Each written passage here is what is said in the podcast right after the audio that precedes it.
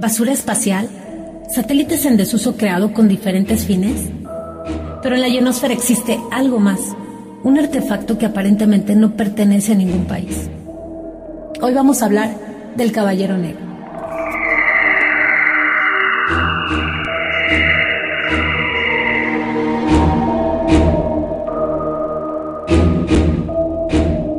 Remontémonos a 1927 en Noruega donde un grupo de radioaficionados comenzaron a recibir extrañas señales en sus equipos de audio.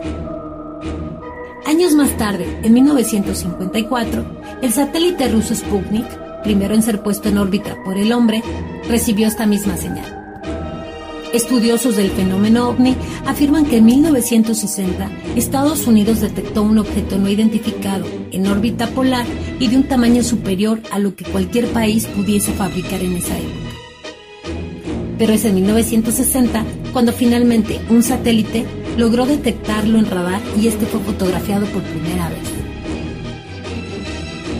Tres años más tarde, el astronauta Gordon Cooper fue lanzado al espacio para orbitar 22 veces nuestro planeta. Al final de su labor en el espacio, Gordon afirmó haber visto delante de su cápsula y dirigiéndose hacia él una forma verde brillante. Sin embargo, al regresar a la Tierra, no se le permitió, como a tantos otros astronautas, realizar declaraciones al respecto.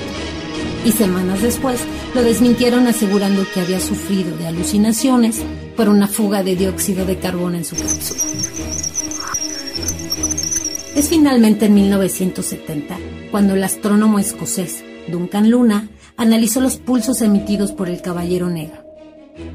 En este análisis encontró un mensaje oculto en los puntos de su gráfica encontrando un mapa de estrellas específicamente en el sistema estelar Epson Bosques. El mensaje decía lo siguiente. Nuestra casa es Epson Bosques, que es un sistema binario. Vivimos en el sexto planeta de siete, contando hacia afuera del Sol, que es el más grande de los dos. Nuestro sexto planeta tiene una luna. Nuestro cuarto planeta tiene tres y el primero y el tercero tiene tres lunas.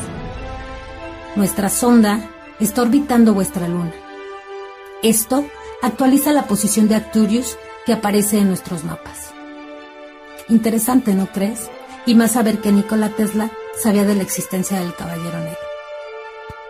Mi nombre es Deji González y los espero para compartir más con ustedes.